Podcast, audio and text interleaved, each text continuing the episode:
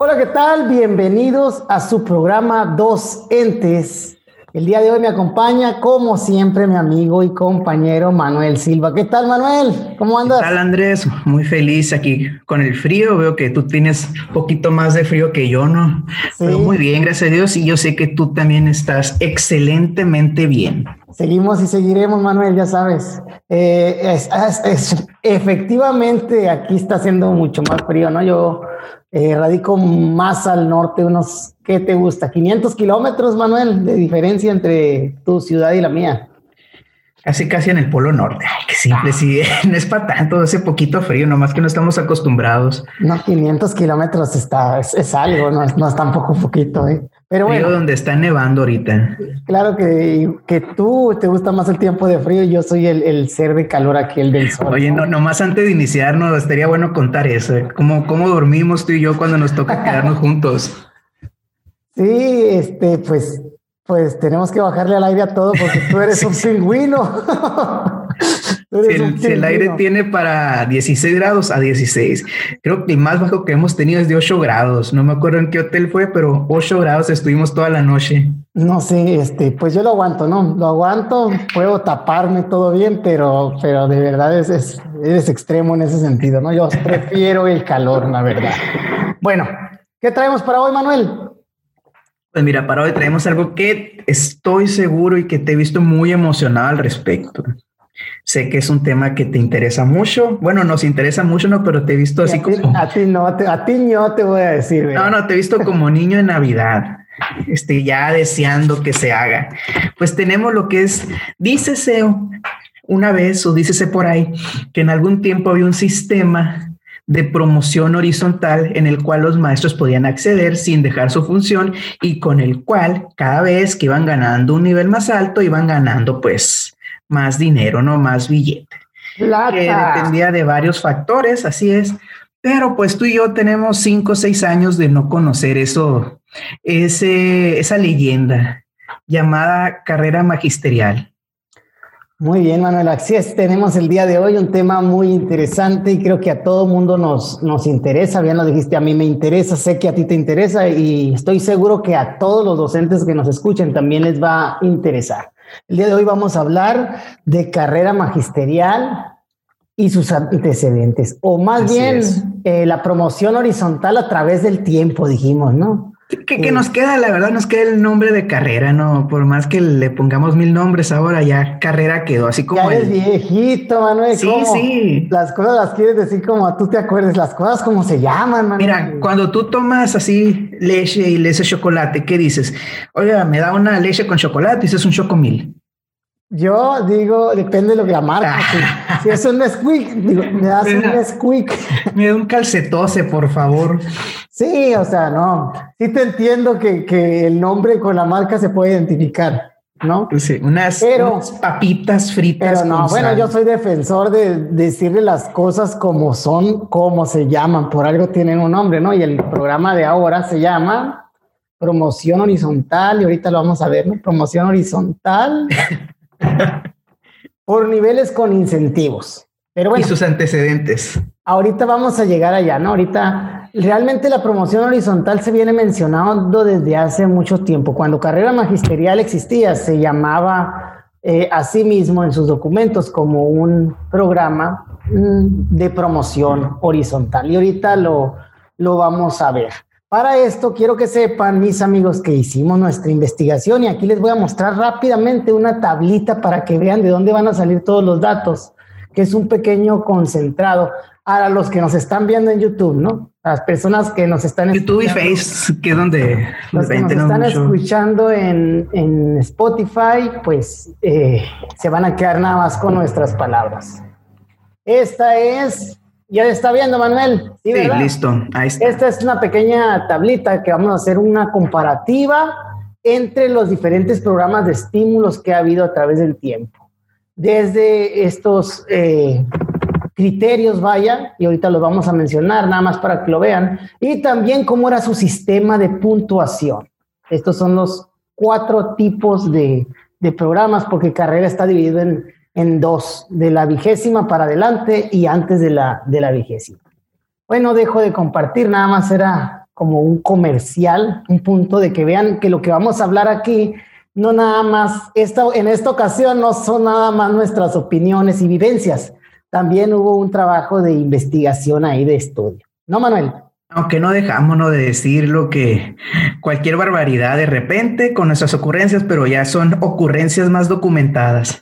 Sí, sí, pero a ver, Andrés, este, pues normalmente la mayoría de las personas que nos escuchan son docentes, no son maestros, pero para aquella persona que, que a lo mejor no está tan envuelta tan envolvida, iba a decir, fíjate, que no está tan metida en este, en este campo, en la docencia, en lo que es ser maestro, ser docente. ¿Qué es carrera magisterial? Así rapidito, ¿qué es? La promoción horizontal, mi estimado Manuel, es un sistema de incentivos que tienen los maestros para poder ganar más dinero en ejerciendo la misma función. Básicamente eso es, todos los, programas de promoción horizontal son así. Se llaman de promoción horizontal por eso, porque te quedas en la misma función. Es como, como que ganas más porque demostraste de cierta manera un mayor desempeño o algo en, en estas evaluaciones y te estás ganando ese, ese estímulo. Pero va por ahí, básicamente, ¿no? No sé si quieras complementar el, concepto o, concuerdas. No, sí, y es muy importante, ¿no? Muchas veces eh, quien no conoce, dice, es que los maestros carrera, a quien habrá escuchado carrera, promoción horizontal, ¿no? Pero el nombre que a lo mejor la gente de fuera lo puede escuchar es como carrera. Pero ¿por qué es importante? Este, recordemos que México es de los países que menos el salario inicial de los maestros es de los más bajos de acuerdo a los países de la OCDE. Estaba viendo que, que, por ejemplo, solamente países como Colombia, Hungría y Polonia están por, por debajo de México. México es de los países que tiene mucho menor, que ahorita vamos a decir un estimado, al menos aquí en Sonora, para maestros de primaria de plaza inicial, viene siendo los 8 mil pesos, ¿no? Al, mes, no, no a la quincena, sí, al mes. Sí, no digas 8 mil pesos a lo, porque van a pensar que a la quincena, ¿no? sí, no, no. Más o menos. Sí, 8 mil pesos al mes. En, líquido, no, no es en sueldo bruto, es en líquido, lo que uno puede gastar más o menos. Bueno, entonces nos vamos a, a qué? antecedentes de eso. Sí, sí, a ver, antes de antes del primer sistema o los primeros sistemas, ¿cuáles son los antecedentes que existían? Bien, mira, pues carrera magisterial como tal eh, fue dada a conocer por allá en los 90, en, la década de los 90, en 1990. Pero antes de ello había, había ciertos estímulos, ¿no? Principalmente algunos lo que, lo que más aspiraban, al menos en el nivel de primaria, era tener una doble plaza, que esas creo que tienen mucho más tiempo. No voy a decir una fecha porque no lo sé, no lo sé, aquí la fuente de información pues fueron mis padres y desde que ellos entraron en el 78 ya existían las dobles plazas. 78, 77, ¿no? Bueno, a raíz de, ese diálogo con ellos, ahí nos me comentaron que antes de carrera magisterial, para aquellas personas que no habían ganado una doble plaza y que pues curiosamente en ese entonces ya ya había la cantidad de maestros suficientes para, para eso, pues para, para que algunos tuvieran doble plaza y otros que quisieran no la alcanzaran. Se inventó un programa o se inventó algo que se le llamaba los tres cuartos de tiempo. Estos tres cuartos de tiempo pues simbolizaban un, un incremento al salario, trabajando la jornada regular de primaria, que está catalogada una jornada como de 20 horas, te pagaban tres cuartos de tiempo, que equivalía a 30 horas, ¿no? Con la doble plaza, un maestro pues alcanzaba las 40 horas, no ocupaba, no ocupaba esto. Pero quienes no alcanzaban la doble plaza en, en un sistema tipo escalafonario que se daba a niveles ya zona, eh, eh, por delegaciones sindicales, es bueno este, mencionar eso, ¿no? Que era el sindicato realmente el que, el que ejercía este poder de, de poder asignar a las personas a una doble plaza incluso también a, promociones del otro tipo vertical, que es un tema que pudiéramos tocar luego, eh, les daban los tres cuartos de tiempo.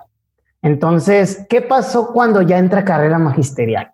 Cuando ya entra carrera magisterial, a todas aquellas personas que tenían tres cuartos de tiempo, los ingresan directamente al nivel A. O sea, como hacen una transición y dicen, bueno, dejas tus tres cuartos de tiempo y lo cambias por el nivel A. Sí, que aquí nada, disculpa para aclarar, eran los niveles se manejaron al inicio del A hasta el ENO A, B, C, D. Y ok, sí, ahorita, ahorita que entremos a lo del programa, pero tienes toda la razón, está muy buena la, la precisión. Eh, pero fíjate qué curioso lo que pasó, ¿eh? porque hubo maestros que agarraron los tres cuartos de tiempo en espera de la doble plaza. Se iban a la doble plaza, tenían que renunciar a los tres cuartos de tiempo para agarrar la doble plaza. Cuando estaban con la doble plaza, cuando se hizo este movimiento, esos maestros realmente eh, perdieron un nivel porque no pudieron transitar al, nivel A porque tenían la doble plaza e iniciaron de cero. Mientras que los que estaban en los tres cuartos de tiempo eh, lograron ingresar en el nivel A en la plaza que, que, tenían. Y después a lo mejor agarraron la doble plaza, entonces ya tenían una plaza en el nivel A y una plaza en el inicial. Pero son curiosidades que se, pues que se dan que a lo mejor son cuestión de suerte a veces. ¿no? ¿Cómo ves, Manuel? No, sí, y aquí lo que mencionabas, que, que, ya lo comentaste un poquito, es que antes de eso, la única forma en que el maestro podía acceder a un mejor salario, una mejor calidad de vida, era subiendo de puesto, lo que le decimos el escalafón vertical, que es pasar de docente a director, de, de director a, a, supervisor, de supervisor a jefe de sector, en el caso de primaria, ¿no? Ya en secundarias, pues tienen que subdirector y otros, otros, otras funciones también. Pero sí, fíjate, es muy interesante los antecedentes y cómo eso surgió de una necesidad, porque realmente el que exista, o sea, ¿qué, qué forma o que la intención era estimular al maestro a ser un mejor maestro? Y ahorita lo vamos a ver con las características propias del sistema de promoción.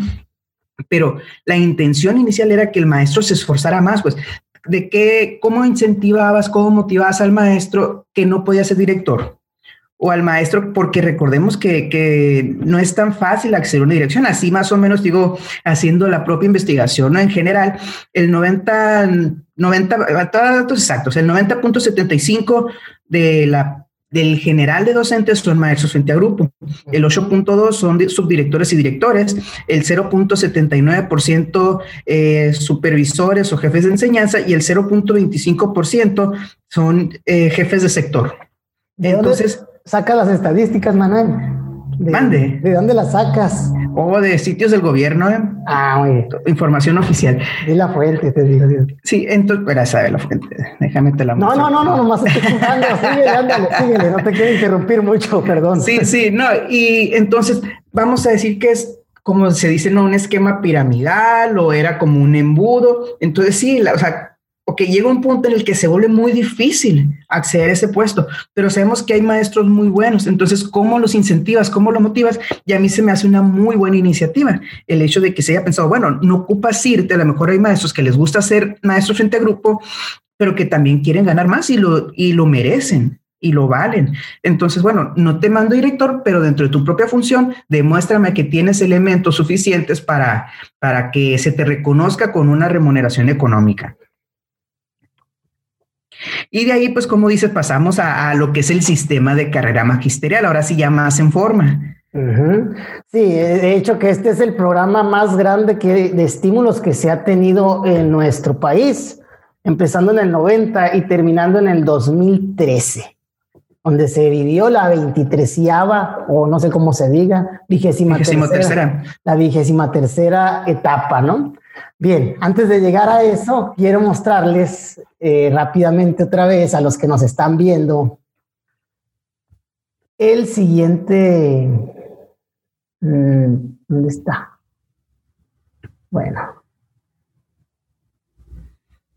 Aquí en este texto que es del 98, ya se menciona carrera magisterial como un sistema de promoción horizontal. Por eso cuando hablamos de promoción horizontal, eh, no nos referimos a que es algo nuevo realmente, ¿no? Realmente es algo que ya tiene más de 30 años. Estamos a, 2021, más de 30 años, ¿sí? Pero ha habido sus topes que ahorita vamos a hablar y es algo de lo que mencionaba ahorita Manuel. O sea, en estos últimos cinco años no todos han podido aspirar o no todos han podido ser seleccionados para tener un tipo, este tipo de estímulo, porque hubo un periodo de tiempo en el que se le dio otro giro a este tipo de, de evaluación.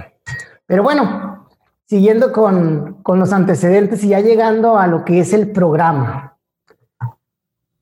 ¿Qué quieres que hablemos? ¿De los requisitos o de...? Sí, sí, lo, así lo, lo, que conocemos, lo más básico, ¿no? Porque cómo se ingresaba, cómo se promocionaba uno, porque es importante decir que no se iniciaba en el A. Sí, se iniciaba en plaza inicial. Uh Empezaba yo, cuando salimos, salimos como plaza inicial, como cualquier, o sea, todos los que vamos saliendo hemos salido con plaza inicial, salvo algunos ajustes que a lo mejor más adelante vamos a comentar, caso específico, a lo mejor de quienes terminaron la licenciatura de UPN, que automáticamente les daban el, el BC, y de normal también, ¿eh? los, primeros, creo que los primeros normalistas eh, que salieron con licenciatura, también entraron en esa categoría de, de, entrar a, que también vamos a decir que es algo de suerte, ¿no? Es una cuestión de, de haber salido en el año correcto y entraron directamente a la, a la BC, que era un estímulo que se creó dentro de carrera magisterial, que no está dentro de los niveles, pero quedaba intermedio entre el segundo y el tercer nivel. Bueno, vamos a hablarlo entonces.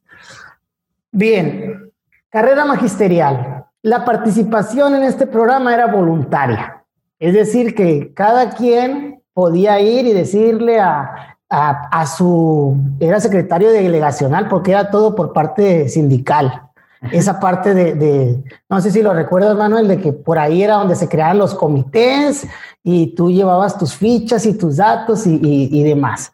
Digo, ya nos tocó a nosotros así en lo último, a lo mejor anterior a eso era distinto, pero pues básicamente es lo que, lo que vamos a poder hablar ahorita aquí, ¿no? ¿Qué más? Había diferentes tipos de participantes que se clasificaban en tres vertientes. La primera vertiente era para el personal docente frente a grupo o en, función docente, o sea, llámese educación física, educación especial. El segundo vertiente era para el personal directivo y de supervisión.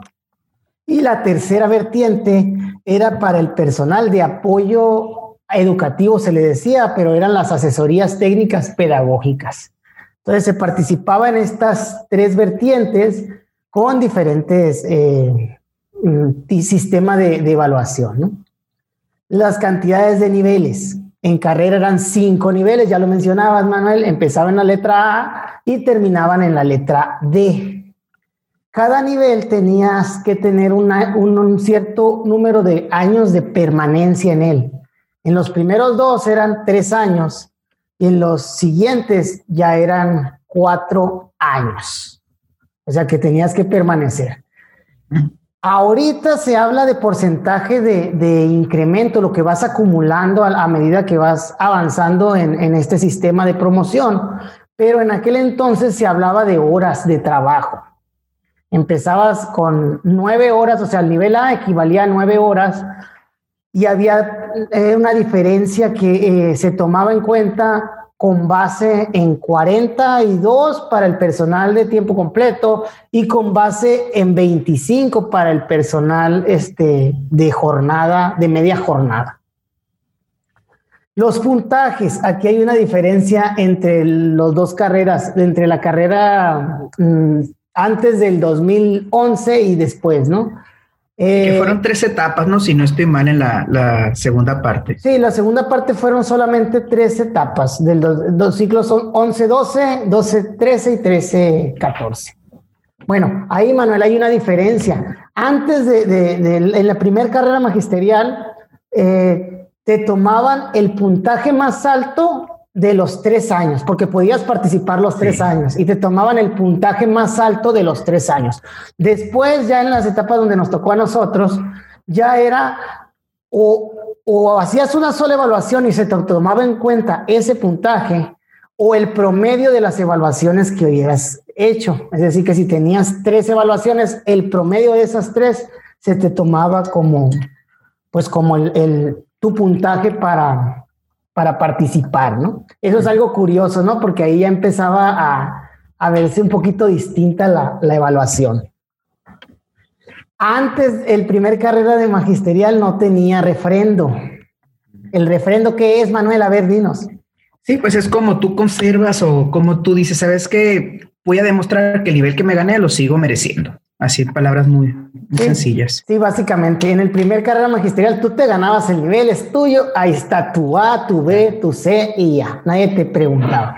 En la etapa 20 para adelante ya se empezó a hablar del refrendo y eso causó mucho ruido, ¿no? De que, pero ¿cómo? Ocupaba sacar 70 para arriba en la siguiente, en la siguiente evaluación. Es decir, te sacabas el nivel A, por decir, lo conservabas los tres años y cuando te tocaba evaluarte otra vez, tenías que volver a sacar este, un puntaje más rápido, más allá de 70 para conservar tu nivel y eh, pues participar para promocionarte según la, eh, eh, la, bolsa que se tenía de, de, participación.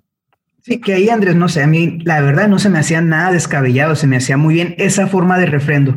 Este, recordemos, ¿no? Aquí cuando pasamos, porque Andrés y yo pasamos al, el mismo, la misma etapa. Este, participamos en la última, que si no participamos, sí, ya no participábamos.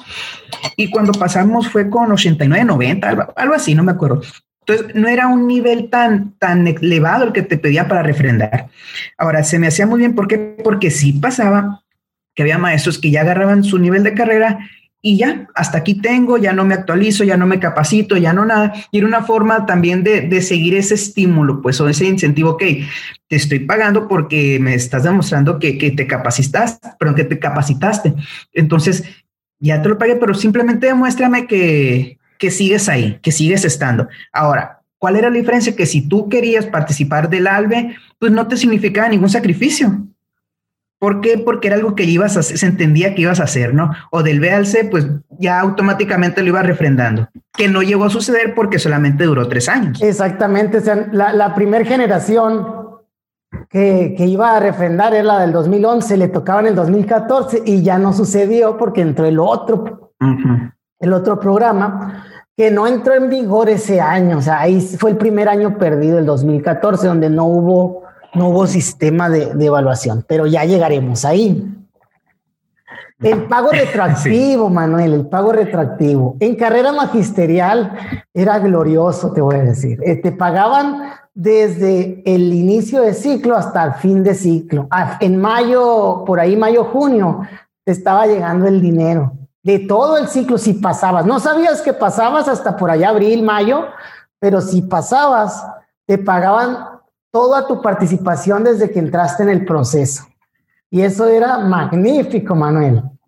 Ahí sí, ¿te acuerdas? Sí, sí, ¿cómo no me voy a acordar? Porque nos tocó el, ese primer, ese primer, este, bueno, en una ocasión nos tocó eso, pues, ese, y las personas que nos tocó, pues no lo vamos a olvidar. Y es bueno que lo estemos hablando, pienso, porque eh, debemos de buscar que los programas sean atractivos para nosotros, los docentes, para todos y que sean justos también, porque el trabajo que se hace realmente, ya lo hemos mencionado, es, es, es, es muy, muy demandante y también es muy importante para la sociedad en la que nos desarrollamos.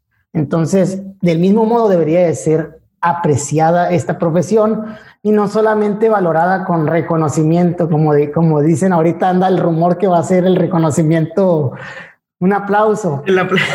sí, está bien, gracias, ¿no? Pero, pero bueno, eh, eh, hay otra manera de estimular, ¿no? También de, como esto. Sigo con los, los años de servicio, Manuel. En el primer, en el primer carrera, así los voy a separar como el primer y el segundo carrera, ¿no? En el primer carrera te pedían tres años para participar.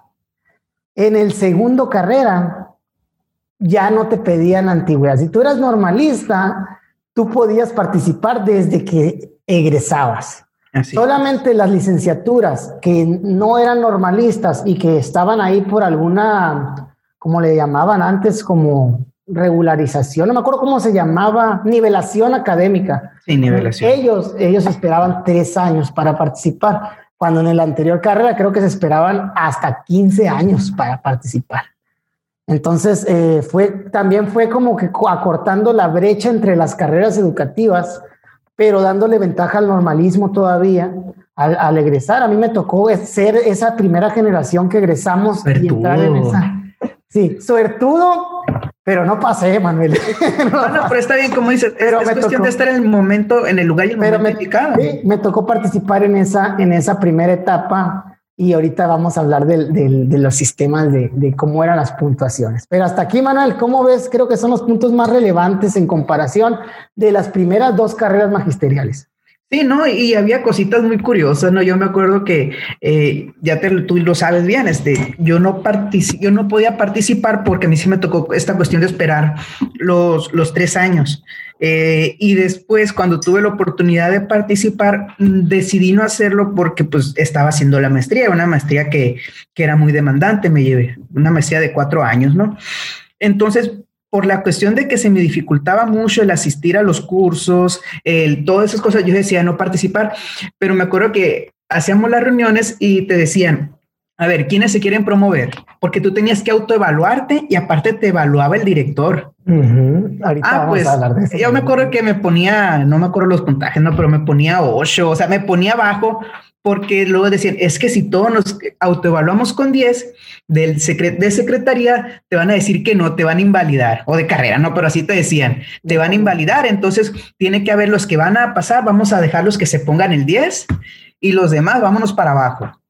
Las curiosidades que pasaban. Había turnos, ¿no? De hecho, yo creo que es el momento de hablar de, de esto, Manuel, porque estamos eh, eh, terminando la parte de carrera magisterial y antes de entrar a los nuevos sistemas, para poder hacer comparativas, creo que es relevante hablar, hablar de eso, ¿no? Cosas que pasaban en carrera magisterial. Esa era una en la que el personal pues se ponía de acuerdo porque había un instrumento de autoevaluación. Entonces había como un rol, ¿no? De, a ver, este año te toca a ti, este año te toca acá. En, en los colectivos se hacía ese tipo de, de, organización. También había los directores que no permitían estas cosas, ¿no? Sí, híjole, que mucho maestro pedía cambio, pero pedía cambio porque había directores, o sea, es que con este director nunca voy a pasar porque nunca me va a poner. Nunca me va a poner el puntaje y, eso te ponía en desventaja cuando compites con, con, el resto, pues. Y en carrera realmente por una, por una décima, por, por tres décimas, te quedas fuera, te quedabas fuera, ¿no? Te quedabas fuera. Ese es otro, otro elemento que no mencioné. En carrera había, igual que, que ahorita, una bolsa, ¿no? Vamos a decir que un montón de dinero destinado al programa. Entonces, esa bolsa, ¿qué hacía? Se dividía en los niveles y en las vertientes. Entonces ya le toca, no sé, 200 millones a primaria para los maestros, ¿no? Para entonces, de esa bolsa, ¿para cuántos maestros nos alcanza? Decían. Ah, bueno, nos alcanza para 300. Ah, bueno, entonces eh, enuméralos por puntaje y hasta el 300, ¿qué puntaje es? Ah, y, hasta, y así se daba. Cosa curiosa que no se da ahora, ¿no? Y ahorita lo vamos a mencionar y que es algo para mí, pues mal, ¿no? Mal, ¿por qué? Porque es eh, el sistema, los sistemas nuevos buscan ahorrar dinero, no buscan, para mí no buscan promocionar que el docente realmente se fortalezca y esté estimulado con este tipo de incentivos buscan ahorrar dinero eh, en la parte operativa, no sé, y, pues es difícil también. No se me hace que sea justo, pues, porque no tenemos un piso plano ni una oportunidad. Realmente no todos van a pagar, hay que decirlo, no todos van a pasar en la promoción, todos lo vamos a poder intentar, pero no todos van a pasar o vamos a pasar. Va a depender de, otros, de otros factores y, bueno, pues. y recordarás, a ver, tú corrígeme si estoy mal, que en las últimas etapas, eh, la última creo si acaso nos tocó, no recuerdo, incluso se, se vinieron los, las curriculares, que eran actividades que tenías que hacer extra clase. A mí se me hacía muy padre, ¿no? Yo en, en, dos ocasiones, dos ciclos hice como un taller de teatro. Eh, aunque no participé detallitos que a lo mejor este ya ahorita te das cuenta, ¿no? Cómo, cómo cambian las cosas y cosas que no se hacían antes. Pero tenía sus partes curiosas e interesantes. También otra parte curiosa, vamos a decirle así, era que no había transparencia, que eso era en general, en muchas cosas hemos cambiado hacia una cultura de transparencia, pero antes no había. Entonces había gente que tú decías, bueno, es que está comisionado, no trabaja y ganaba los niveles de carrera. Sí, sí, sí. Sí, lo recuerdo. Ahí había como acuerdos, acuerdos entre la Secretaría de Educación y el sindicato, ¿no? Entonces, si, si, estabas en un bando o en el otro, pues te podías beneficiar de cierta manera y, y o accedías a cursos que no, que no salían para todos, o ah, ibas, pasando, ibas pasando de, niveles, ibas pasando de niveles sin presentarte, pues, o sea, incluso tú dices, a lo mejor una comisión, pero a veces sin comisión, y eran cosas de esos mitos urbanos que, que, se, que se sabían, pero no se decían, pues por la misma cultura que vivíamos en México. Recordemos que, que venimos de mucho tiempo de una cultura de la corrupción, de la falta de transparencia, del, pues, aquí sí, el compadrazgo o, todas esas cosas, ¿no? Que si eres mi familiar, pues te, te ayudo. Eh, y eran cosas que todo el mundo sabía, pero no se decían. Sí. No, y déjame te digo que, que antes, antes todavía, antes de, los noventas de los sistemas, y eso también me lo comentó este, eh, por ahí mis papás y personas de, de, esa edad, ¿no? Que estoy hablando, personas que egresadas en, el en los setentas, que la cuestión sindical tenía un peso muy, muy fuerte. Todo se daba por sindicato. Entonces había un escalafón por el cual se daban las dobles plazas, pero terminaba en la zona. Y ese escalafón, haz de cuenta que el libro lo, lo tenían los dirigentes. Así, mira. No lo veían en, en, el sobaco, te voy a decir como, como se dice ahí. Sí, pues no, no, no lo soltaban. Y te, te juro que esa frase no nomás la he escuchado eh, con una persona de estas edades. Entonces, qué curioso que convocaban a reuniones, Manuel, convocaban a reuniones de, de, los eventos sindicales que eran preciados porque te daban puntaje y a veces era la diferencia. Sí, sí me acuerdo. Y nadie decía nada, o sea, en ese entonces nadie, decía, pero no le digas a nadie, te decían. Entonces llegabas a la reunión y volteabas y ahí estaba medio mundo, ahí estaba tu compadre, tu amigo, oye, a ti también te dijeron y se hacían, se hacía, pero ¿por qué no me dijiste? Y empezaban este tipo de, de cuestiones. No había redes sociales, no se tomaban selfies ni nada para decir aquí, yo siente ni nada, ¿no? Sí. Digo, no quiero que suene que estoy agraviando al sindicato, soy, estoy sindicalizado y, confío en que el sindicato tiene una función de servicio a los trabajadores de la educación, pero también hay que hablar que, que, los, que los tiempos traen tiempos, ¿no? Es otro, otro rollo ahora. En ese entonces estábamos hablando de, de ese tipo de, de prácticas, ¿no? ¿Cómo la ves? Sí, no, y como, como dices, son curiosidades. Y ahorita que dices, me acuerdo de una. Este, ahí la verdad no sé si eras eh, sindical, secretaria, lo que sea, pero todo mundo me acuerdo que con las campañas políticas ahí andaban apoyando, andaban, me acuerdo que pues yo viví en una colonia de maestros. Este, son, son cosas que me tocó ver y que ahí andaban acarreando, por ejemplo, vayan por la gente de tal colonia para que venga a votar por, o sea, trae la votar, aunque como no queriendo, iba por este portal. Te cuento ahí una, a ver, no sé si, si estoy mal contándola, pero no. No, no, no, pues cuál. Una, no, una, una de mi casa. Ah, este, una vez, este, mi papá, no me acuerdo y no voy a decir partidos para no, no meterme en broncas. Eh, pues todo el mundo ¿no? en la colonia, es que hay que votar por este, hay que votar por este, vamos a decir, hay que votar por, por Andrés Morales. Ay, gracias. Es que es maestro, viene del tal partido, estamos en alianza con ellos y todo. Y sí, no, y todo el mundo, ah, que vamos a votar por él. Y mi papá vota y resulta que votó por Juan Pérez, el que no era. O sea, él sí le dijo, yo sí yo voy a votar por Andrés Morales. Y a la hora de votar, votó por Andrés, por, por Juan Pérez. Y resulta que mi hermano, que es más chico que yo, este cuatro años y medio nos llevamos, pues chamaquito se metió abajo de la urna y vio cuando mi papá votó pues sale mi papá, no, sí, sí, este, Andrés Morales, Andrés Morales. y mi hermano, papi, votaste por tal color, el que no era, enfrente de todos. Entonces, cosas que me acuerdo ahorita, ¿no? Cosas que se daban y que, porque a lo mejor no estamos desviando un poquito el tema, porque todo esto te hacía quedar bien y te daba beneficios. Desde que muchos beneficios pues, han ayudado a muchas personas y aquí no, no se trata de decir si está bien o está mal, pero simplemente curiosidades, pues sí, en su momento, En su momento la gente lo hizo por, por querer progresar, por ejemplo. Y porque así era la cosa. Y porque así se eh, manejaba, ¿no? es muy fácil juzgar ya viviendo en otra época. Es como si nosotros juzgáramos este, por qué se hacían tales costumbres. Bueno, porque era, era el alcance que tenían en esa época. Obviamente, cuando nosotros estemos más viejos, eh, van a decir nuestros hijos o nuestros nietos, oigan, ¿por qué ustedes hacían eso? ¿Por qué se comportaban así? Eh, detallitos, ¿no? Entonces... Sí, es, a través del tiempo lo que, lo que se va viviendo, ¿no? Y eso también es una curiosidad y va a quedar en este podcast registrado para la posteridad, que, que se sepa lo que se hacía Chinteguas. Mi papá no votó porque, porque le decía que votaran. Ya, ya, lo, ya, lo, ya lo exhibiste, Manuel, qué bárbaro.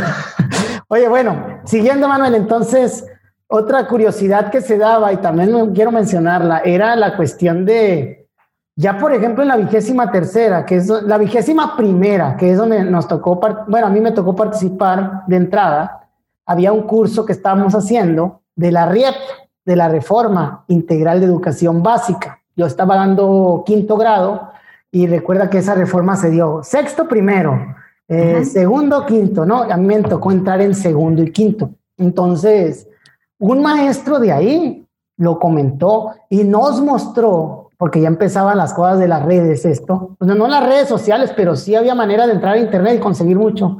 El examen de carrera magisterial en, fotos que traía él ahí en, en, su celular y las respuestas y todo, y nos dijo, no, pues yo les voy a decir a mis alumnos, y les dijo, y pasó, mano, y pasó. Como pues no sé si te tocó no se trata hacer el examen en rojo.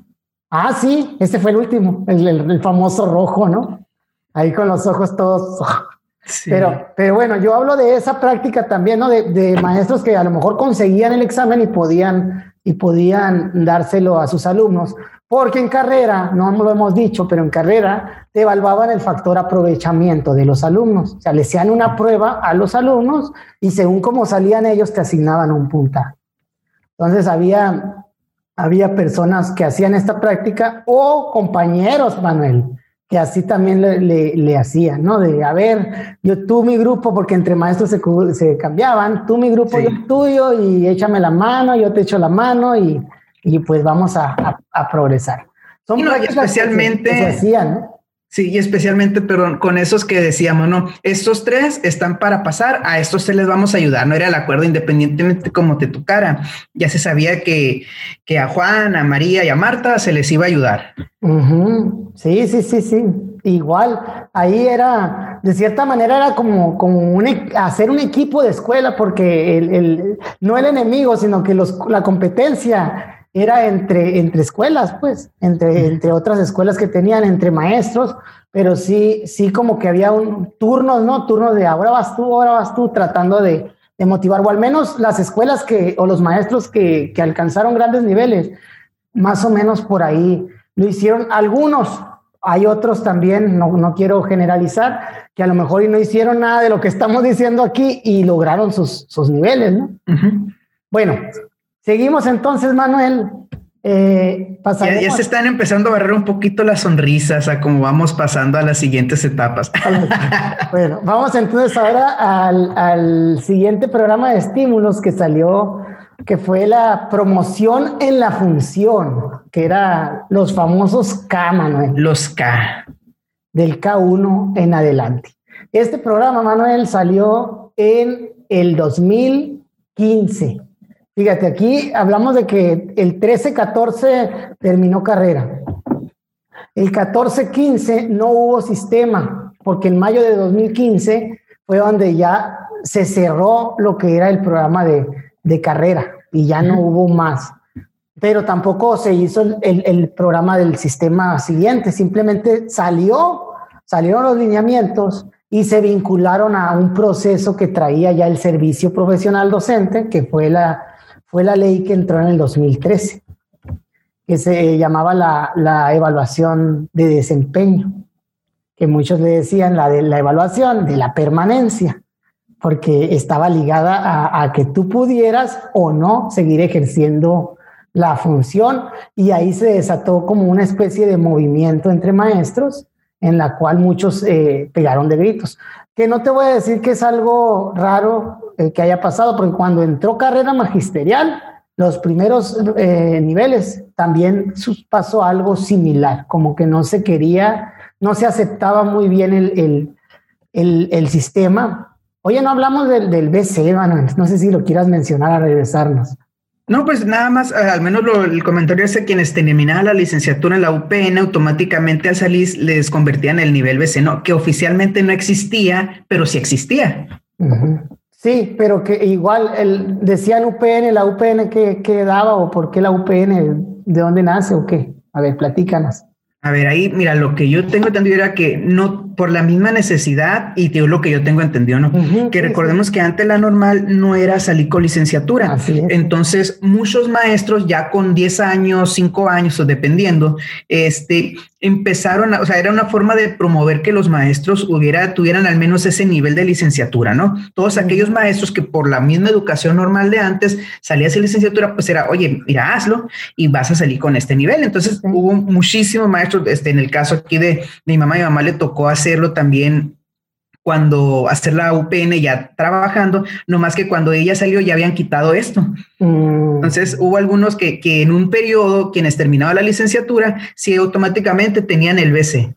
Sí, sí, de hecho, básicamente era eso, como un programa de profesionalización que había para nivelar entre los que salían con normal de licenciatura y los de años anteriores.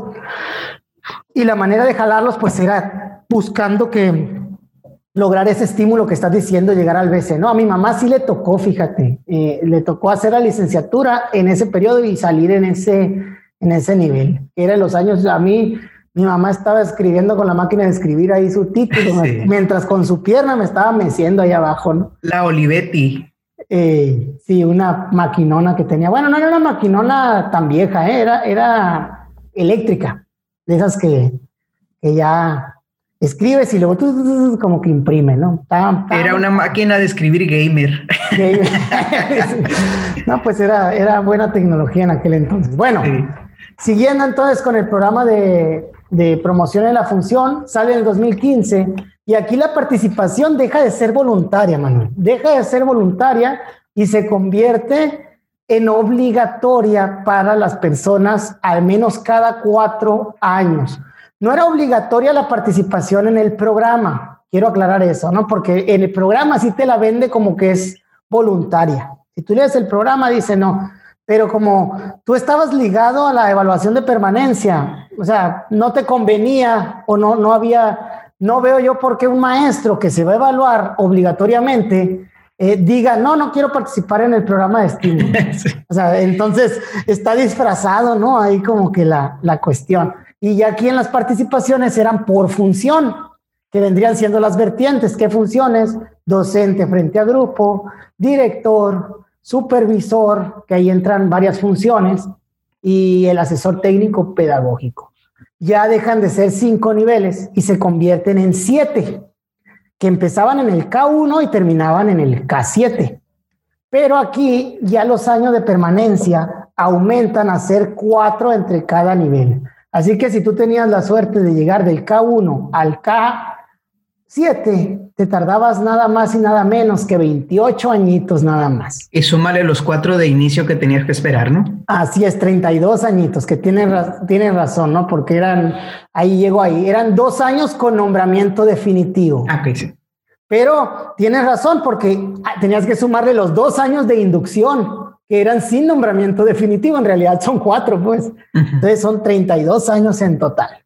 Los porcentajes aquí ya, ya empezaban en el 35 y llegabas hasta el 180 más de, de sueldo si lo lograbas, ¿no? Ahora, el puntaje. Aquí pues era nada más el puntaje de la evaluación que tenías, nada más era una cada cuatro años. Aquí no tenías la posibilidad de volver a hacerla para, para nada, o sea, era cuando te tocaba, ¿no? Y ya. ¿Por qué? Porque el sistema de evaluación era más complejo, estabas muy técnico y no, no había capacidad para evaluar a tanto, tanto docente que hay en el país. Entonces se hicieron grupos para poder ir evaluándolos en, en partes. ¿no? El refrendo, aquí está bien curioso, el refrendo de este nivel, o sea, el refrendo era, mm, tienes que sacar eh, más que la evaluación anterior. Así, si tú te habías sacado 97, Manuel, para refrendar tu nivel te tenías que sacar 97.1. O sea, y eso realmente era, yo quisiera, yo quiero pensar, o, para mí creo que es imposible, Manuel. ¿Por qué? Porque tenías, o sea, pasan cuatro años y, aparte de que estás más viejo, no sé, ya, ya el, el, puntaje puedes tener ciertos factores que no son necesariamente de tu control, pues. Sí, no, era, era. Como el criterio del evaluador y otras cosas, ¿no? Sí, era una cuestión bien, dices técnica, no sé, en física cuántica, matemática, álgebra, todo. ¿Por qué? Porque por un lado tenías que esforzarte lo suficiente para alcanzar el nivel, pero por otro no tanto para que puedas acceder al siguiente nivel. Exactamente, era, era como que medirle el agua a los camotes, Manuel. Así como de que, a ver, pero si se te pasaba la mano, Manuel, ¿qué pasaba? Aquí, aquí llegó ese punto, ¿no? O sea, tenías que eh, si se te pasaba la mano de, que le bajaste de más y no alcanzabas el nivel de destacado, ya eras prácticamente descartado para acceder al estímulo. Aquí ya no era la bolsa y hasta donde llegue. No, aquí ya era la bolsa y los destacados hasta donde llegue, ¿no? Si había muchos destacados hasta donde llegue, si, si nada más alcanzaba para 30 destacados, y te sobraba dinero, ah, pues véngase para acá, ¿no? Este dinero va para la siguiente. Entonces, es ahí donde llegaba yo al punto de que la, la, la métrica o lo que se busca con el programa no es el, el, fomentar eh, la promoción entre el maestro, el reconocimiento, el estímulo, sino el ahorrar financieramente recursos de, del Estado, ¿no? No sé tu opinión ahí, Manuel. No, no, sí, o sea, es, vamos a decir, a lo mejor inicialmente no sonaba tan justo en lo que se dividiera entre el dinero que hay, pero luego te das cuenta que, bueno, al menos se estaba repartiendo lo que había. Exactamente, sí, que eso va, y que a lo mejor, y, cuando era carrera decíamos, a lo no es justo si me faltó una décima para alcanzar, pero no dependía de uno, pues dependía del recurso y se gastaba todo. Y aquí no, aquí, o sea, pudieras quedar en, en, en un nivel bueno y no en destacado, que básicamente tú sabes que en, en, evaluación, y ya lo mencionábamos, depende mucho también de la persona que te evalúa, ¿no? El criterio, al final es criterio y eso te puede afectar de una evaluación a la otra. Y bueno, no nomás hacer el examen, pues había otros, otras, otras cuestiones. Qué bueno, ¿qué más voy? El retroactivo, Manuel, el retroactivo aquí ya no te dijeron todo el ciclo porque todo el año estuviste metiéndole ganas, no de febrero para acá nomás. Entonces era la mitad. Te pagaban la mitad de lo que te pagaba carrera magisterial. Los que alcanzaron el K1, así lo alcanzaron. Sí les llegó una bolsa de dinero ahí, por ahí en mayo, junio, pero no les llegó lo que, lo que era carrera. Entonces ahí está, es, es hacia abajo. Y en años de servicio para participar te pedía dos años con nombramiento definitivo, pero bien ya lo mencionabas tú, pues ocupabas los dos años que entrabas con un nombramiento fijo, se le decía, que alcanzabas el, eh, la posibilidad de basificarte, o sea, una vacante con, con base en la prelación, porque bueno, es que la admisión también es un proceso que pudiéramos hablar después. Sí, que, es otra cosa aparte. Pero, pero está bien ligada aquí en el servicio profesional, están todos, todos cruzados, pues. Entonces eran dos, dos, tu nombramiento fijo por dos años, que no era definitivo, hacías una evaluación, luego hacías, tenías el nombramiento definitivo y tienes que darte dos años, o sea, un mínimo, mínimo de cuatro años, si no es que te daban interinato todo el primer año y ahí tendrían que haber sido cinco, ¿no? Porque que aquí, pero hablamos de quienes estuvieron el tiempo en el momento adecuado, en el lugar adecuado, pero hubo quienes estuvieron en el peor momento, en el peor lugar, que, que es a quienes les tocó ingresar de esta manera, ¿no? Tuvieron muchas cosas en contra. Sí, y ya cuando se regulariza, por ejemplo, quedaron eh, eh, igual que los, que los que iban recién egresados, ¿no? Otra curiosidad, por ahí el 2017, que ya no hubo evaluaciones ni nada, hubo personas que tuvieron nombramiento definitivo de entrada y personas que tenían dos años en el servicio y apenas tenían el nombramiento definitivo, quedando en igualdad de condiciones pero con dos años más de experiencia docente, ¿no? Pero y que no te contaban para muchas cosas esos dos años, este, no te contaban como antigüedad o muchas para algunos trámites, pues. Bueno, y también cuando cambiabas de nivel educativo, porque te daban aquí. Eso que desde mi punto de vista a mí sí me pareció, pues a partir del 2013, porque también hubo cosas, ¿no? Que, que ya podías elegir el sistema, ¿no? Si tú recuerdas la historia, Manuel, pues yo llegué el 2009 ahí al, a Hermosillo eh, con la intención de trabajar en el sistema estatal. Un saludo a todos los federales, no, no, no tengo nada contra los federales, tengo muchos amigos, pero yo tenía un interés particular y, y si lo hubiera tenido, si hubiera tenido esa posibilidad saliendo del CREN, no me, no, no, yo creo que no me hubiera cambiado, pues yo soy de Ciudad Obregón. Entonces ahí, ahí esa, como que se abrieron las puertas en 2013 a poder participar y no nomás entre normales, sino también después entraron en quite las universidades y se puso buena la cosa para la admisión. Pero bueno, ese es otro tema, Manuel. ¿Cómo ves hasta aquí curiosidades con este programa? No, pues este, más que curiosidad, ¿no? A lo mejor, cómo fue, pusieron dentro de la misma, como dices, permanencia, admisión y todo eso, las broncas que se generaron. ¿Por qué? Porque le dijeron al supervisor, oye, elige a los maestros que se van a evaluar. Así es, sí. Y esos maestros estaban atados. ¿Por qué? Porque no, si algún maestro quería participar eh, para dirección, no podía. O sea, prácticamente lo ataron, ¿no? Que ya de ahí viene lo de, lo de promoción vertical, que vamos a ver más adelante. Pero cómo se generaron problemas eh, y hubo de todo. Hubo quienes seleccionaron a los maestros que consideraron más más capacitados y que muchos de estos maestros obtuvieron el K1 y que pues al final dijeron, bueno, que de algo, algo bueno surgió de, eso. Ándale, dentro de lo malo, lo bueno, ¿no?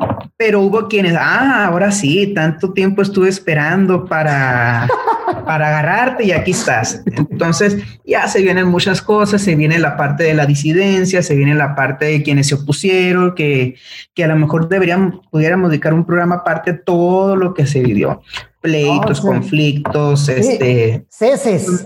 Sí, sí, sí, los ceses, pero antes de eso, digo, porque ahí me tocó estar eh, donde en ese tiempo yo era delegado.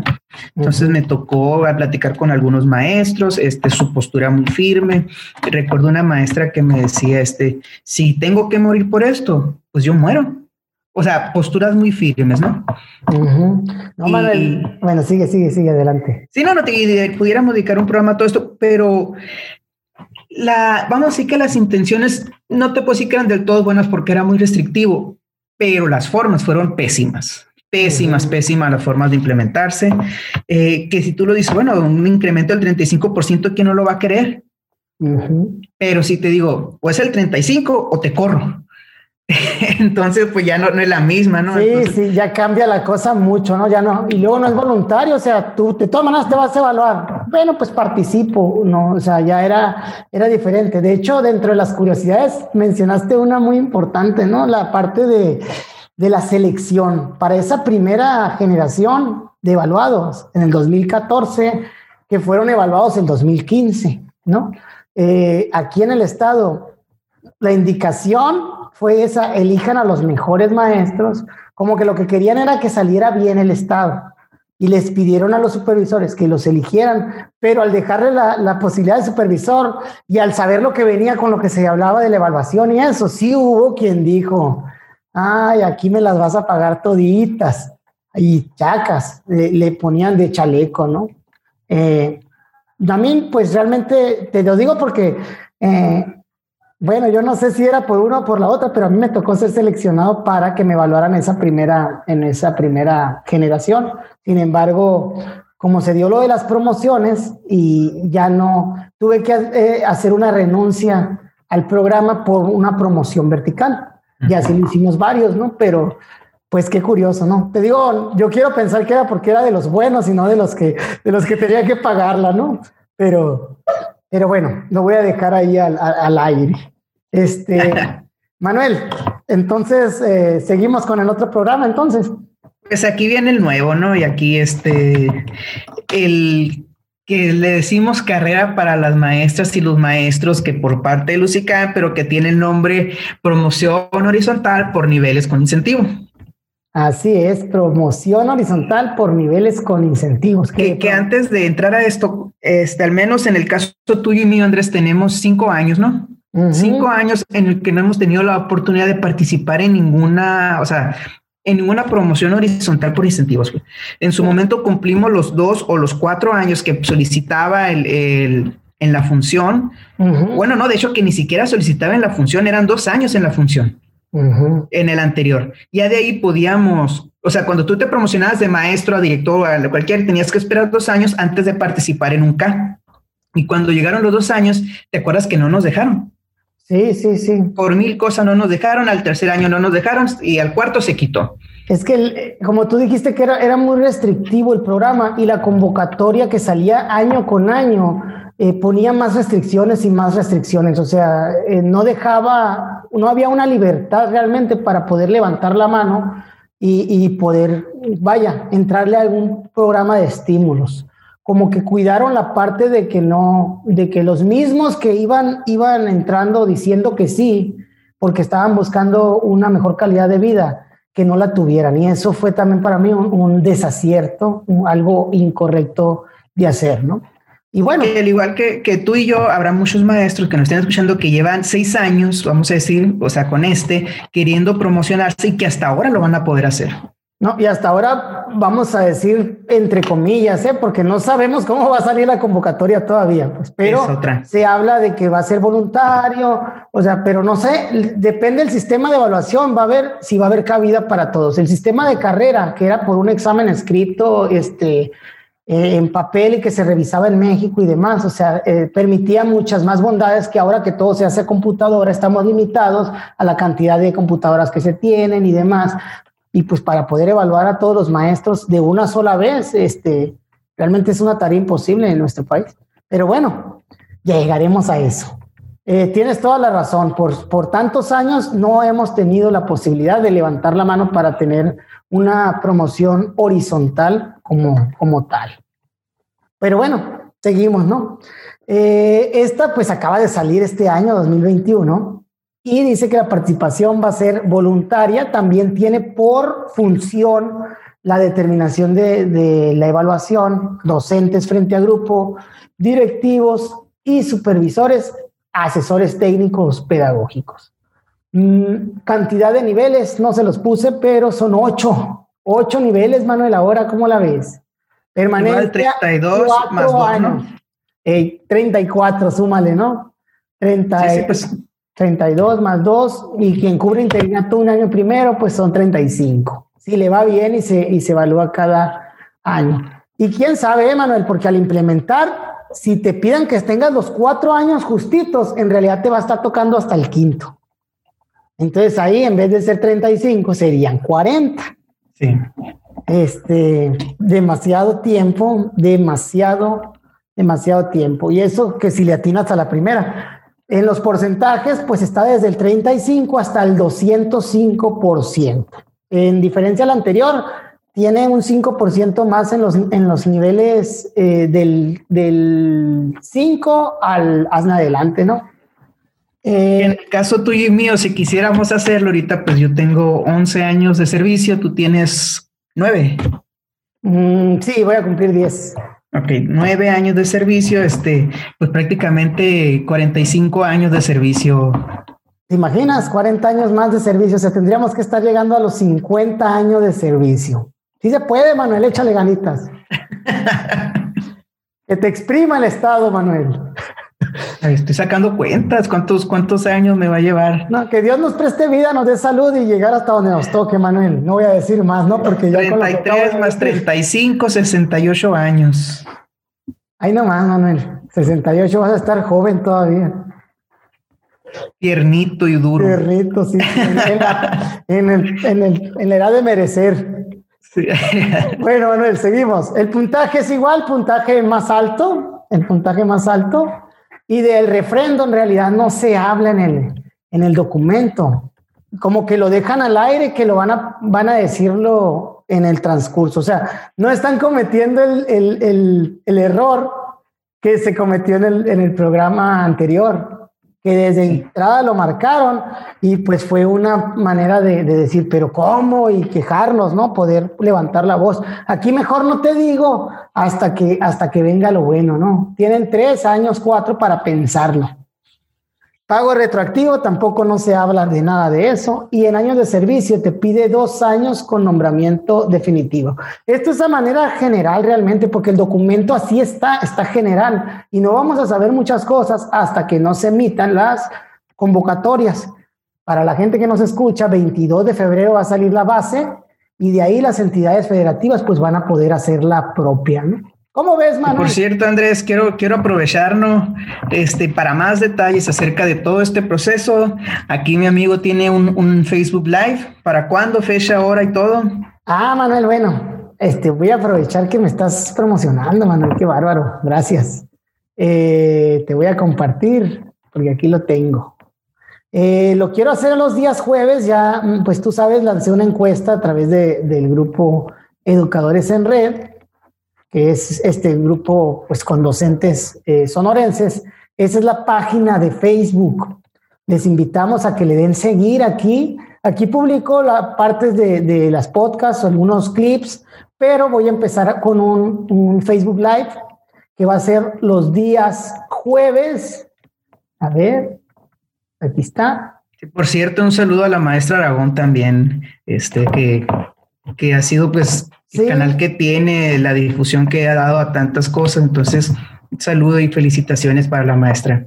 Sí, con este grupo, ¿no? La maestra Fernanda Aragón y que también lo, lo administra la maestra Yasmín. Un saludo para las dos. Y pues les agradecemos realmente cuando nos aprueban nuestras publicaciones para que, que, la gente del Estado pues pueda ver este tipo de información que nosotros eh, manejamos y compartimos con todo el cariño, ¿no? Eh, de aquí todo, la, idea es aprender, aprender de los procesos y de todo, ¿no? Y aquí está el Facebook Live, cada jueves de seis y media a ocho. Voy a comenzar con el proceso de admisión. Eh, voy a estar tocando los temas de admisión. Si conocen a alguien interesado en, en tener una base eh, docente, pues eh, invítenlo a mi página, que le dé seguir y pues que esté ahí con el, en el live. Voy a estar respondiendo preguntas también. Bueno, Manuel, gracias por el comercial.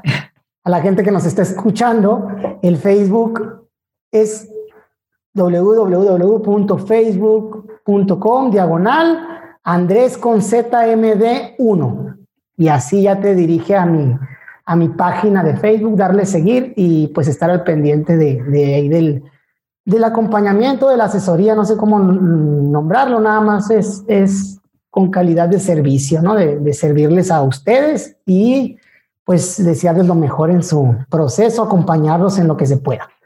Sigo, Manuel, entonces, ¿cómo ves tú con, con esto de la promoción por incentivos?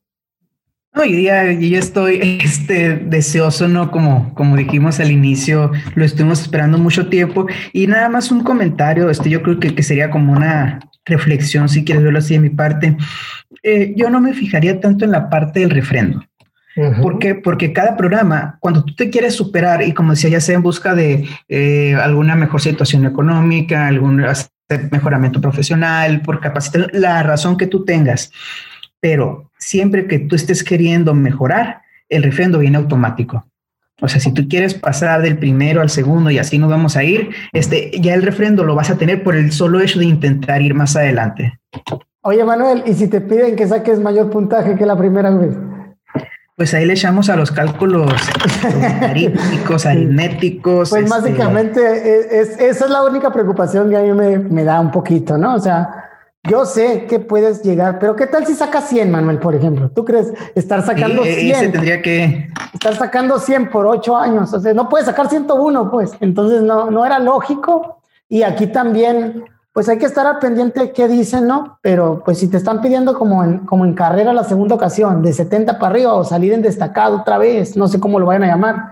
Ah, bueno, aquí en este programa es eso también, ¿eh? Hay grupo A, grupo B y grupo C, que es básicamente destacado, eh, normal y, e insuficiente se llamaba en, en, en este programa por incentivos de los K.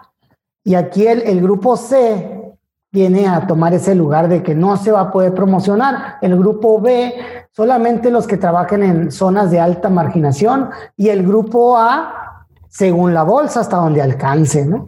Igual que en, en los anteriores. Ahí, la verdad, sí, yo estoy en desacuerdo, Manuel. Yo pienso que es, cuando haya cash dinero, repártelo entre los que alcancen para que sean más los beneficiados eh, premia a tu, a tu base, premia a la gente, a, tu, a tus maestros y, y, todo te va a favorecer también no hablando de políticamente, sino como, como sociedad, ¿no? Necesitamos mejorar la parte esa de la prestación del sueldo. Así es. Bueno, Manuel, pasaremos entonces a las puntuaciones. Ya está larguito, pero creo que merece la pena que lo hablemos, pero quiero que me lo platiques tú más o menos ahí. ¿Cómo estaba el sistema de calificación de los, de los programas? Ya aquí ya no vamos a hablar de antes de, de carrera, simplemente carrera y los promoción, este, y los otros programas, ¿no? Los nuevos. Como de cada uno. Sí, o sea, ¿cuáles eran las diferencias eh, y demás? Aquí, ¿te acuerdas? Ahorita les, puse. Sí, pero yo diría que nos fuéramos en este, en el caso de carrera por la primera vertiente, ¿no? Para no meternos mucho en detalle. Perfecto. Ok, mira, en el caso de carrera, la primera, el criterio de antigüedad tenía una, pues una puntuación de 10, de 10, mientras que en la segunda carrera, como le mencionaste, tenía de 5. La preparación profesional tenía aquí un cambio muy grande, 28 eh, puntos en la primera carrera, mientras que en la segunda solamente tenía 5. en el caso, pues que era curso de actualización, superación y todo eso, que después se le llamó formación continua, en el primero tenía 17 y en el segundo 20, ahí no hubo tanto, ¿no? desempeño profesional tenía el, 10%, que era esta parte que hablábamos, ¿no? De, las, de los puntajes. Acá ya no existe ese desempeño profesional. En el segundo carrera, el aprovechamiento escolar aquí fue uno de los cambios más grandes. En el primer carrera tenía 20 y en la segunda tenía 50%, o sea, prácticamente todo se, se dejaba en manos de, del aprovechamiento de los alumnos y en la segunda carrera se incluye 20 puntos para lo que te comentaba de las actividades cocurriculares, ¿no? Sí, sí, sí. Ahí cabe mencionar que en, la segunda carrera, la parte de preparación profesional se refiere a lo que en la primera era el grado académico, ¿no? Esos cinco puntos eran, eran como, como... Me lo salté, perdón, es cierto. Sí, no, pues sí, y acá en, el grado académico eran 15 puntos el doctorado, 12 puntos la maestría, 8 la, la licenciatura y 4 puntos la, Mm, perdón, ocho la maestría, ¿cómo era? No, ocho la licenciatura y si no tenías, pues ya era para abajo, creo que te dan cuatro por la normal básica. la normal básica. Si no mal recuerdo de, del grado académico. Y acá pues eran cinco puntos, entonces la gente ya dejó de, interesarse un poco por la parte del, del, grado académico. ¿Por qué? Porque no tenía realmente eh, mucho valor. Y que tristemente hay que hablar y eh, una disculpa si, si está mal el comentario o algo, pero pues muchos maestros hicieron la maestría por papel o la maestría de papel, que era lo que se decían, ah, es que yo quiero la maestría nomás para el papel, para que me cuente para escalafón, para, o sea, lo que sea, pues. Y se empezaron a hacer esas maestrías que se le decían las maestrías de papel, pues, no porque no fueran buenas o no porque no fuera este, la institución reconocida, sino porque se hacía nomás por el papel. Sí, igual los cursos, ¿eh? La vida los cursos también igual, de que cada año, por ejemplo, en las primeras carreras era, te pedían los, esos 17 puntos que, que mencionabas de actualización, era un curso nacional y un curso estatal. Era como la manera, ¿no? Y acá en la, en la segunda ya te pedían 120 horas de formación continua, que podía ser un diplomado o cuatro cursos de 30 horas. Entonces, eh, ya era distinto, pero sí era una manera de seguir capacitando, ¿no? Ahí yo pienso que, que sí había una, una, de cierta manera, una oferta educativa de parte de las mismas Secretarías de Educación Pública y de los estados, de las entidades, para actualizar a los maestros, que bien se daba también que algunos pues no iban a estos cursos, pero sí les llegaban las constancias, pues porque o lo conocían a alguien eh, de ahí, cosas que ahorita hablamos que se, que, se manejaban, ¿no?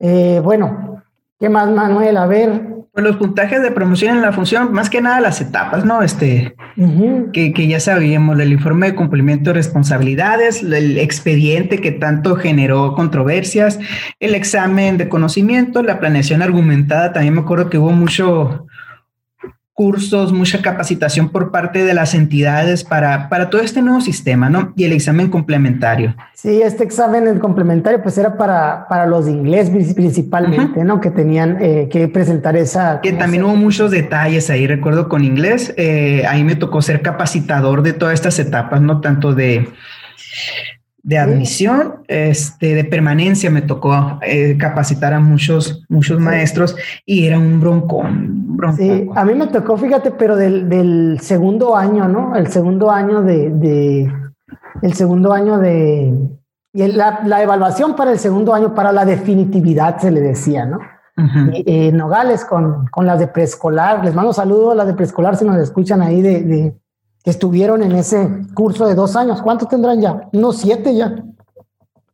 Seis, siete años, ¿no? Bastante. Pero bueno, eso fue en un primer momento, ¿no, Manuel? En un primer momento salió cuatro etapas y ya después se redujo. ¿Cómo quedó? Oye, nada más ahí me, perdí porque me acordé que dijiste los grupos. Este, cuando la primera capacitación que tuve me tocó en San Río Colorado. Eran cuatro o cinco sesiones que iba los sábados. Eh, y yo viajaba de Peñasco a San Luis, ¿son qué? ¿Dos horas y media, tres horas? Dos horas y media, tres más o menos. Me acuerdo que salía a las cinco de la mañana para estar allá antes de las ocho. Y pues tú que me conoces prácticamente, yo cuando manejo casi casi manejo bici. Me quito, si traigo reloj, me quito reloj, si traigo anillo, me quito anillo, billetera, todo lo dejo porque me gusta manejar cómodo. Y normalmente ando en crocs. Sí. Ando en crocs y resulta que el último día, eh, pues siempre los crocs y llevo mis zapatos en el carro para una vez que llegue ponérmelos. Y resulta que esa vez llegué, era la última sesión, iba a ver la foto de todo el grupo. Pues a media mañana me di cuenta que no traía los zapatos. Me bajé en crocs, eran crocs negros, no lo bueno. O sea, todo así de vestir, iba de vestir con crocs negros. No, Manuel. Y así salía la foto final, ¿no? Con los crocs negros, pero muy de vestir. Bueno, pues sí. Qué curioso, ¿no? Eh, sí lo recuerdo que te he visto que te bajas con, con tus crocs, ¿no? Con tus crocs ahí para manejar. Bueno, Manuel, pues entonces eh, en la primera etapa era así, ¿no? De, cinco etapas o hasta cuatro, y después se redujo ya en la eh, tercera, creo, tercera y cuarta, a tres, solamente tres, tres etapas. Un informe de responsabilidades profesionales que te llenaba el, el director, un proyecto de enseñanza que era como una combinación entre el expediente de evidencias y la planeación, argumentada, eran como algo junto, ¿no? Pero se presentaba desde casa, porque recordarás que la planeación argumentada era otro examen que tenías que estar ahí este, tecleando y, y, mucha gente pues este, no le alcanzaba el tiempo por las falta de habilidades tecnológicas que tuvieran, ¿no? Principalmente maestros de mayor edad. Y la tercera etapa, un examen de conocimientos didácticos, que pues ya lo conocemos, es un examen de opción múltiple. Y este tipo de evaluación se utilizó para la permanencia, que estaba ligado a la promoción horizontal, para la definitividad también, ¿no? Para los, los que estaban en dos años. Como te digo, eran procesos eh, en el servicio que estaban cruzados. Y pues llegamos al, al, al nuevo nivel, al nuevo, perdón, programa de estímulos de promoción horizontal. A carrera para maestros y los maestros. Bueno, este programa, esta nueva carrera magisterial, te voy a decir, parte el gusto, tiene evaluación de elementos multifactoriales. Aquí la antigüedad va a contar un 40%, Manuel. ¿Qué opinas de eso? Que, que cuente un 40% los años de servicio. Pues es que aquí no sé si es una manera de remediar o de querer subsanar todo lo que el tiempo que pasó sin una promoción horizontal. Sí, a lo mejor no tendría como que ese, ese sentido. Pero, pero bueno, a mí se me hace mucho, Manuel, y, no tenemos poquitos años de servicio nosotros, ¿no? O sea, dependiendo, en los otros programas de carrera magisterial te tomaban 25 años como el tope para los cinco puntos o para los 10 eh, puntos. Entonces, cada, cada año te contaba 0.33, algo así, era, había una tablita y una cuenta, ¿no? Eh, aquí, eh, ¿cuántos años te tocarán sabiendo que las, las, leyes de jubilación ya están más extensas, ¿no? Ya, ya en el sistema federal se habla de trabajar hasta los 65 por la nueva ley del ISTE. En el estado todavía con la ley 38, aquí en Sonora tenemos 35 años. ¿Cuál, cuál será el, punto de, inflexión donde, donde digan, aquí ya tienes toda la antigüedad o el puntaje? No, no te sabría decir, no dependería, pero sí, sí. De una pregunta al aire, no, no, porque lo que te comentaba al inicio, ¿no? De, de, la gráfica de México como los países que menos, menos ganan un maestro de educación inicial, también había una gráfica donde mencionaba cuál es el despegue el despegue entre, vamos a decir, eh, plaza inicial a 10 años de servicio y al final. Y realmente en México era muy corto el despegue, o sea, así y así, ¿no? Y ahí nomás para si te dan ganas de irte a trabajar a otra parte en Luxemburgo, la plaza inicial eran 63 mil euros, creo, al, al año, ¿no? este, multiplícalo por 25 y ya te das unidad, creo que era un millón y medio, si no ando mal. 63 mil euros, dijiste. Sí, 63 mil, 65 mil euros, más o menos. Sí, es, es, bastante, es bastante dinero. Sí, este. igual la vida también es más cara, sí, ¿no? Acuérdate de esa, de esa cuestión, porque uno dice, ah, en dólares. Pues sí, pero si vas a pagar dos mil dólares de renta. No, pero lo que voy es que a pesar de ser el salario más alto, ¿no? Porque hoy estoy, estoy hablando del más alto a nivel mundial, el despegue de 10 años y al final de, la, de tu servicio era muchísimo aún así. Ah, ok, o sea que por decir, eh, a los 10 años ya andabas en los 100 mil euros. Sí, no, no te sé, sí, pero un ejemplo, ¿no? sí, creo que, que, el final era 120 mil, si no estoy mal, eh, o sea, era prácticamente o casi el doble en relación a cómo iniciabas. Mm. Y aquí era un despegue muy bajo que vemos ahora, sino que si te vas con todos los sistemas y, y, todos los años, pues puedes alcanzar ese, ese doble, ¿no? Sí, que sería prácticamente triple. Triple, sí, pues porque es 205%. Porque es 200, es el triple. Puedes llegar a ganar hasta el triple de lo que se gana, pero está muy canijo la verdad está muy, muy, muy difícil. No, y ya dependerá de otros factores, ¿no? De que si se va a quedar como monto de jubilación, los topes salariales y, y todas esas cosas, porque ahí hablaba del momento de jubilación. Y recordemos que muchos sistemas como el Federal tienen el tope salarial. Por más que hayas hecho tú en carrera o sistema que sea, eh, no te lo vas a llevar a tu jubilación. Oye, también qué bueno que lo mencionas, ¿eh? porque la ley 38 también tiene tope salarial. La gente. Sí, en el caso de Istezón de Sonora. Sí, en el caso de, Sonora también hay tope salarial, solamente que es el doble de lo que manejaba la ley del ISTE y que ahorita no se habla en la ley del ISTE de tope salarial, ellos ya se fueron a, las Afores. Hay gente que todavía tiene lo del tope, pero que es gente que todavía no, o sea, que, que cuando entró esto les, les dieron a decidir pero hay gente que ya, las nuevas generaciones que entraron, en aquel entonces no sé si eran 10 años, pero decidieron, no decidieron, simplemente las jalaron al nuevo sistema. Entonces, eh, curiosidades. Ese sería otro tema también. Curiosidades, ¿no? Reconocimiento del buen desempeño. Aquí se habla como de que van a encuestar, maestro, este Manuel, a padres de familia con los que, con los que tengas contacto y vaya, no sé cómo va a ser el instrumento, pero como que va a haber una especie de encuesta. El grado académico, pues ya sabemos que es hasta, es, es el nivel profesional que tienes, seas maestro, doctor o licenciado. El desarrollo profesional, que aquí entraría la parte de los cursos que tomas como, pues como docente en, profesionalización, que aquí no te habla cuáles te van a contar, todavía no lo dicen, pues, ¿no? Creo que las convocatorias eh, tendrán que clarificar muchos de estos puntos. Y esos son los elementos multifactoriales. Hasta ahí llevas la mitad de los puntajes, como que se va a dividir en dos, ¿no? Los elementos multifactoriales y el sistema de apreciación. Si te recuerdas, el servicio profesional docente también tenía dos, dos este, puntajes eh, que eran, uno era de las dimensiones 4 y 5 y otro era de las primeras tres en el efecto para, pero esto era por examen, ¿no? El examen estaba dividido de esa manera. Un examen muy, muy pesado de, de prácticamente todo el día. Bueno, Manuel, los sistemas de apreciaciones, la valoración de conocimientos y aptitudes que es un examen de opción múltiple, pero si te fijas, el documento le saca la vuelta a la palabra examen, Manuel. Sí. Le saca la vuelta, dice valoración. Curado de espantos ya. Sí, sí, no dice evaluación, dice valoración. O sea, cuida mucho esa palabra porque en el 2013, la, la reforma de 2013 hizo demasiado ruido. Pero no tenemos que descuidarnos en que en cómo se dan las cosas porque tendremos que buscar la manera justa, ¿no? La justicia, más que nada.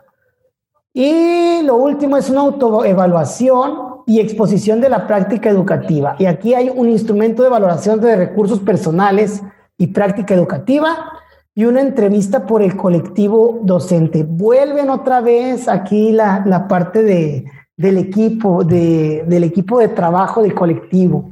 ¿Cómo ves, Manuel? No, pues vamos a ver cómo está, depende mucho ¿no? de, cómo se dan las cosas, a ver si se vuelve a eso de, pues, quiénes van a querer, pasa, pasa. A ver, ¿a, quién le toca? ándale, nosotros nos hacemos un ladito y, y hay que ver, nos va a depender mucho de cómo se vaya desarrollando esto. Sí, sí, todavía quedan muchas dudas, ¿no? Hay muchas cosas que resolver. El programa se tiene que ir este, clarificando a medida que vamos avanzando. Lo que sí, y lo escuchaba eh, en un video ahí del de Servicio Profesional Docente o de la UCICAM del Estado de México, eh, que hablaba de los dos años con nombramiento definitivo como requisito, Manuel. Entonces, aquí sí es bueno hacer la mención de que si tú entraste a, la admisión y tienes la posibilidad de agarrar un nombramiento base, aun cuando no sea en tu casa, eso te va a poner un año de ventaja, te va a poner un año de ventaja sobre tu generación. Cuando tú tengas dos años vas a poder participar. Si te vas por un nombramiento eh, interino, a pues, esperar. Te vas a esperar y te van a dar la base, ¿no? Te la van a dar, pero no te la van a dar, o sea, no vas a poder aspirar a los dos años de antigüedad porque no vas a tener los dos años con nombramiento definitivo. ahí se pone en la, en la balanza, ¿no? De acuerdo a las necesidades y la situación de cada persona, a ver qué me conviene, sacrifico un año a lo mejor de estar fuera por, por tener más ventajas más adelante, o me voy por el beneficio inmediato de estar cerca de la casa, aunque es muy probable que una vez que se dé el nombramiento base te vayas a otra parte. Sí, es una cuestión eh, personal, pero a mí se me hace sí mencionarlo. Sí, no, yo estoy de acuerdo, o sea. Porque eh, que lo puedas tomar en cuenta, consideración cuando tomes esa decisión y que no te, y que no te vuelva, no te salga una sorpresa de decir, ah, pero cómo no puedo, no puedo participar, me hubiera ido. Pues no, que no quede en eso, que, que se sepa. Yo soy mucho de la idea de sacrificate ahorita y tendrás tu recompensa después. Y ahorita estamos al revés, queremos la recompensa ahorita sin sacrificarnos o que el sacrificio venga más adelante. Ahora sí que como las deudas, ¿no? Pago ahorita y que el yo de futuro se preocupe, pues no. Dale, sí, sí, sí, sí, sí, no. Bueno, ahí el comentario y creo que es para los de admisión un, un, tip, ¿no? Un tip que les pueda servir al ingresar. Ahorita va a haber muchas vacantes o, no sé cómo vayan a asignar este año porque realmente dieron nombramientos este, interinos todo el ciclo porque no hubo examen. Entonces, eh, bueno, hasta aquí, Manuel, le dimos la vuelta al programa de promoción horizontal con incentivos. Y ahí lo voy a dejar, no voy a decir otra más para no moverla al nombre exacto. Y, y, bueno, yo creo que es lo que hay, está, está muy, muy reciente y vaya, espero que lo hayan conocido, lo hayan disfrutado esta amena plática entre nosotros en la que pudimos desglosar mucho de lo que traíamos en nuestro bronco pecho desde, el, desde que entramos a trabajar y desde que conocemos un poquito de estos sistemas de promoción, ¿no? Exhibir algunas prácticas, ¿no? Ahí que, que se daban, exhibir Sí, pues algunas cositas, pero no, o sea, como, como comentamos al inicio, entendemos que no todo es perfecto, no vivimos en sociedades perfectas y así como ahorita a lo mejor nosotros sacamos esos detalles, más adelante habrá gente que esté sacando los que se vivían ahorita. ¿Por qué? Porque en toda época, en toda etapa se han cometido errores, que lo importante es que no nos quedemos. El problema sería que a pesar de que ese secretismo o esa falta de transparencia que había hace 20, 30, 40 años siguiera ahorita. Afortunadamente, las personas que en ese momento estaban viviendo eso se dieron cuenta y lucharon por cambiarlo. Y yo creo que ahorita a lo mejor habrá muchos errores que te estemos cometiendo, que no seamos tan conscientes, pero una vez que tomemos conciencia, estaremos haciéndolo para cambiarlos, para que nuestros hijos y los hijos de nuestros hijos tengan una generación mejor o un futuro mejor y digan qué plomo nuestros papás porque vivían así. Sí, que seguramente lo van a decir, Manuel, ¿eh? seguramente. Pero bueno, con esto terminamos el programa de hoy, el podcast de hoy. Los invitamos a que nos sigan en el podcast en, en Spotify que también pues sigan la página de Facebook y que sigan, el, se suscriban al canal de YouTube para pues más información de este tipo. Saludos, cuídense mucho y nos vemos. Dios Manuel.